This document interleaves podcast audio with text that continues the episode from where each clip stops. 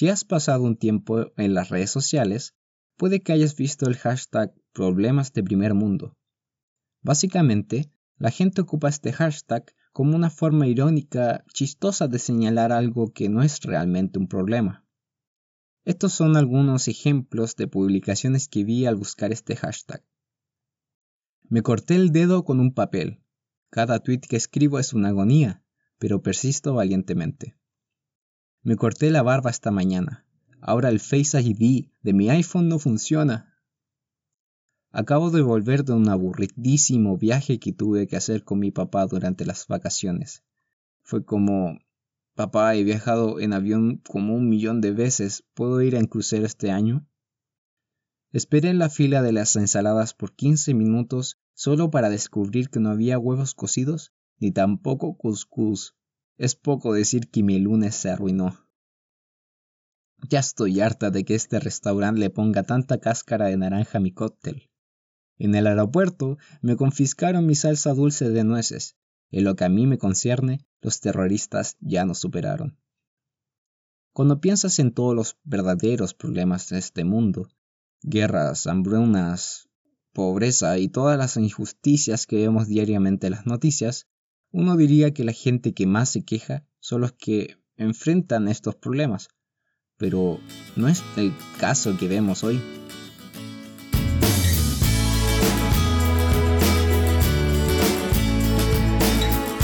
Hola, mi nombre es Matías Carvajal y esta es una traducción del podcast de Dustin Ellison.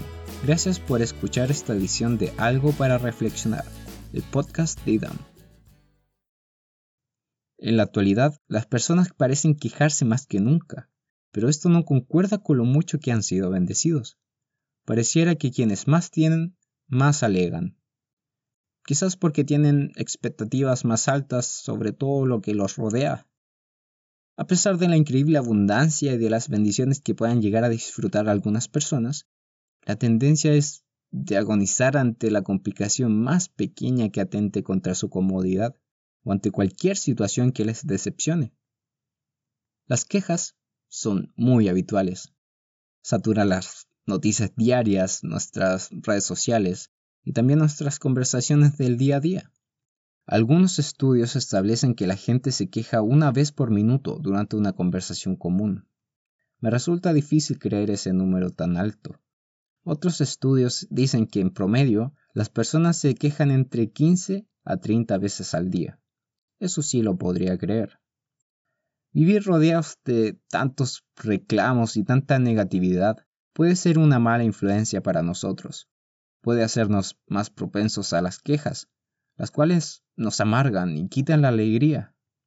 Algunos estudios han concluido que el reclamo constante puede tener consecuencias en nuestra salud física, debido a que cuando nos quejamos, nuestro cuerpo libera la hormona del estrés, el cortisol.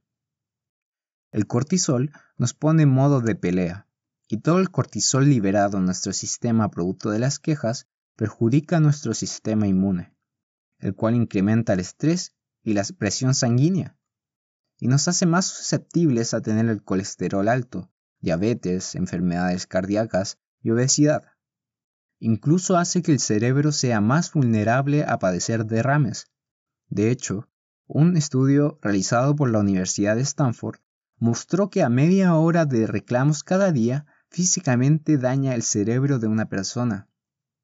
En Filipenses 2.13 dice, hágalo todo sin quejas ni contiendas, en la nueva versión internacional, para que sean intachables y puros, hijos de Dios, sin culpa en medio de una generación torcida y depravada. En ella ustedes brillan como estrellas en el firmamento. Dios nos dice que debemos hacer todo sin quejas, sin refunfuñar. No deberíamos ser quejumbrosos. Cuando evitamos ser de esa manera, nos apartamos del mundo. Es una de las formas en que nos mantenemos alejados de las malas costumbres de esta sociedad, manteniéndonos brillando como luces. Entonces, ¿cómo podemos evitar ser succionados por la cultura de las quejas? ¿Cómo evitamos ese espíritu de descontento? De eso me gustaría hablarles hoy, específicamente me gustaría analizar dos formas para hacer todo sin quejarnos. Número 1. La primera forma es buscar las pequeñas alegrías de la vida y ser agradecidos de las bendiciones de Dios. Si te pidiera que pensaras una persona positiva en tu vida, ¿quién se te viene a la mente? Una persona que realmente se destaca en mi vida como alguien excepcionalmente positiva es el abuelo de mi esposa, James Candy. El abuelo falleció hace un par de años, pero fuimos realmente bendecidos de tener su centro de cuidados paliativos a solo unas cuadras de nuestra casa, lo que me dio la oportunidad de pasar una buena cantidad de tiempo con él durante sus últimos meses de vida. ¿Sabes lo que era increíble de él? No creo que haya habido una sola vez en que lo hayamos visitado y él no nos hubiera hablado de algo que estaba esperando con entusiasmo. Fuera un viernes con happy hour en el que ofrecieran vino gratis, o el viaje de pesca que haríamos en las próximas semanas, o la música en vivo semanal a la que siempre le llevaba mi suegra. También se entusiasmaba por ver el partido de fútbol en su habitación con mi suegro, o comer su postre antes de que el plato principal fuera servido a la cena.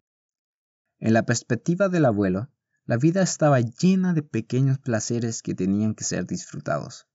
Incluso encontraba el humor en cosas que muchos verían como un motivo para quejarse. Una noche, Estábamos sentados en nuestra sala de estar después de la cena, y él estaba acariciando a nuestro perro de 18 años llamado Chico, y preguntó, ¿Cuántos dientes le quedan a Chico? Dos, le respondimos, a lo que el abuelo se rió y entre dientes dijo, le gané por tres. Ni siquiera puedo recordar haber escuchado al abuelo de quejarse de alguna cosa, fuera grande o pequeña. Aun con todos sus problemas médicos, a través de las cirugías, lesiones, la muerte de su esposa, aún con cáncer en etapa 4, que lo forzó a mudarse de su hogar después de 60 años a una casa de reposo. La visión positiva del abuelo nunca cambió. Era casi perpetuamente optimista, siempre buscando algo por lo que emocionarse, listo para sonreír y para reír, siempre enfocado en ser agradecido de la vida. En Filipenses 4:8 Dice, por lo demás, hermanos, todo lo que es verdadero, todo lo honesto, todo lo justo, todo lo puro, todo lo amable, todo lo que es de buen nombre, si hay virtud alguna, si hay algo digno de alabanza, en esto pensad. Cuando alguien tiene el espíritu crítico, listo para quejarse, significa que están activamente meditando las cosas malas de la vida. Pueden hallar cualquier razón para reclamar, pero Dios nos exhorta a abordar la vida desde la perspectiva opuesta, buscar activamente las cosas buenas, cosas por las que podemos alegrarnos, cosas por las que podemos estar emocionados y por las que podemos estar agradecidos. En estas cosas debemos meditar. Eso no significa que nunca deberíamos pensar en algo negativo. Hay un momento para llorar, un momento para enfadarse, momento de estar decepcionado, pero no podemos permitir que las cosas negativas que nos suceden eclipsen la esperanza, el consuelo y el gozo que tenemos en el reino venidero de Dios, ni que tampoco nos arruine el gozarnos de los pequeños placeres de esta vida. En 1 Tesalonicenses 5:16 se nos anima a hacerlo. Estad siempre gozosos, orad sin cesar, gracias en todo, porque esta es la voluntad de Dios para con vosotros en Cristo Jesús. Las bendiciones físicas las podemos disfrutar en este momento, pero para nosotros hay mucho más que eso. Tenemos la esperanza en el regreso de Cristo. Podemos tener la confianza de que todo saldrá bien. Tenemos la seguridad de que Dios no permitirá que seamos tentados más allá de lo que podamos soportar, y que, al final, los fieles de Dios tendrán vida y felicidad eterna. ¿Quién podrá ofrecernos más que eso? Tenemos todas las razones para estar agradecidos por lo que tenemos y también por lo que tendremos. En lugar de quejarnos por lo que no tenemos, debemos ser positivos y agradecidos por todo lo que Dios nos da. Segundo punto. Una segunda forma en que podemos aprender a hacer todas las cosas sin quejarnos es cuidar los intereses de los demás. Esa señora caminó justo enfrente de mí. Su pedazo de pastel es más grande que el mío. ¿Cómo Julia pudo tener el ascenso en lugar de mí? ¿Hay champiñones en mi lasaña? Odio los champiñones. ¿Puedes notar el denominador común en estas quejas? Todas están centradas a mí, a mi alrededor, lo que yo quiero, lo que yo necesito, lo que yo me merezco, mis decepciones, mis luchas, mis dolores. Quejarse es típicamente una señal de egocentrismo. No debemos permitir que nuestro enfoque esté puesto en nuestros propios intereses y deseos. Dios espera algo mejor de nosotros. Él espera que tengamos una preocupación genuina por los demás, amando al resto, sin estar completamente envueltos en nuestros propios afanes egoístas. De hecho, en Filipenses 2.3 leemos, Nada hagáis por contienda o por vanagloria, antes bien, con humildad, estimando a cada uno a los demás como superiores a él mismo, no mirando cada uno por lo suyo propio, sino cada cual también por lo de los otros. Cuando no tenemos una mentalidad egocéntrica y buscamos los intereses de los demás, repentinamente las situaciones que pudieron haber provocado nuestras quejas provocan una respuesta muy diferente.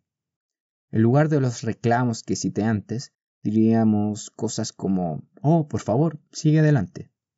¿Quieres el pedazo de pastel más grande? Felicitaciones por el ascenso, Julia. Estoy muy feliz por ti. Gracias por hacer la cena, mamá y papá.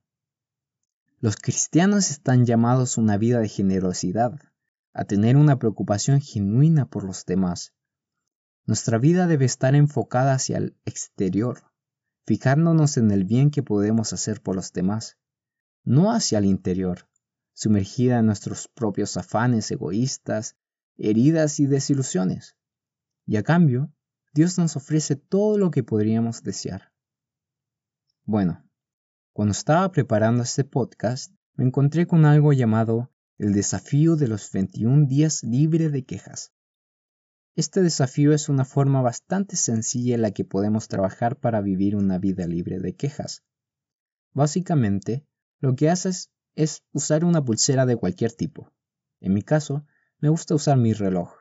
Y cada vez que te quejes durante el día, mueve la pulsera de una muñeca a la otra. El objetivo es identificar la frecuencia con la que nos quejamos. Ahora, no puedo decir que haya completado el desafío de 21 días todavía, pero ha sido un ejercicio útil para mí. Y he notado que realmente me ha ayudado a ser una persona más consciente de mis quejas, en el espíritu negativo detrás de ellas. Para redirigir esa energía en ser más positivo, alegre y agradecido, te recomiendo que lo pruebes. Amigos, Dios nos exhorta a hacer todas las cosas sin quejarnos, y como cristianos tenemos mucho que agradecer. Así que centrémonos menos en nosotros mismos y comencemos a buscar las necesidades de los demás. Busca saborear las alegrías de la vida y agradece a Dios por las muchas formas en que somos bendecidos. Gracias por acompañarnos el día de hoy. Hasta la próxima. Esto fue Algo para Reflexionar. Síguenos en nuestra página de Instagram Algo para Reflexionar para ver información adicional como artículos y otros tips de este y otros episodios.